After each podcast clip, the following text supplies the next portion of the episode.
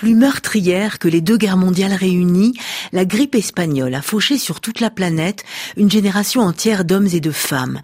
L'essayiste britannique Laura Spinet, dans un ouvrage qui fait désormais référence, La grande tueuse, comment la grippe espagnole a changé le monde, a mis en lumière les conséquences inouïes de cette tragédie longtemps sous-estimée à l'échelle du globe, comme occultée par la guerre de 14-18 et dont les répercussions ont pourtant affecté tout le XXe siècle en bouleversant totalement l'équilibre démographique de l'humanité. Je pense que déjà, l'humanité qui est entrée dans cette crise, cette pandémie, n'était pas la même humanité qui est sortie après.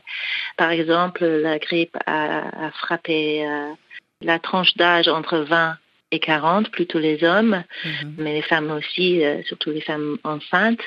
Donc, ça a changé le profil démographique euh, de l'humanité profondément. Et euh, ce qu'il faut s'en souvenir, c'est qu'en fait, à l'époque, il n'y avait pas de sécurité sociale. Donc, tous les enfants et les dépendants de ces gens qui sont morts dans cette tranche d'âge étaient laissés sans soutien visible. Il n'y a pas beaucoup de recherches là-dessus, mais on a des anecdotes qui montrent que les orphelins euh, ont disparu en fait dans les rues.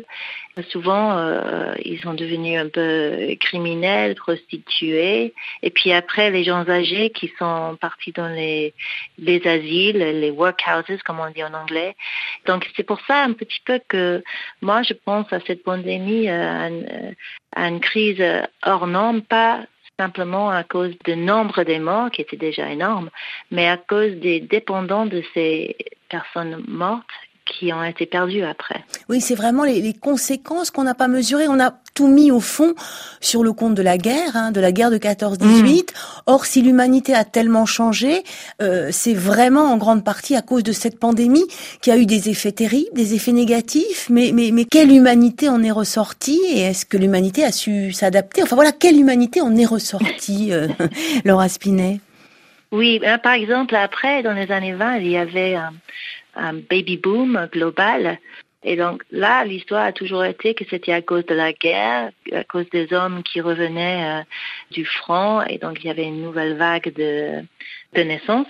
Mais il y a de l'évidence maintenant que c'était pas que à cause de la guerre. Par exemple, le baby boom était global, là. Mm. Euh, mais euh, il y avait un baby boom aussi en Norvège, et là c'était un pays neutre pendant la guerre, donc les, les hommes sont pas partis au front.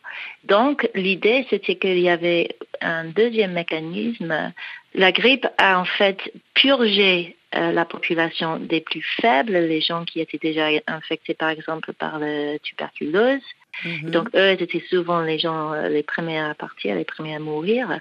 Et donc la population qui a survécu à la grippe, c'est une population plus réduite évidemment, mais aussi plus saine. Et donc, cette population-là a pu se reproduire à un taux plus élevé après. Et donc, ça, c'est le deuxième facteur qui a contribué au baby boom des années 20.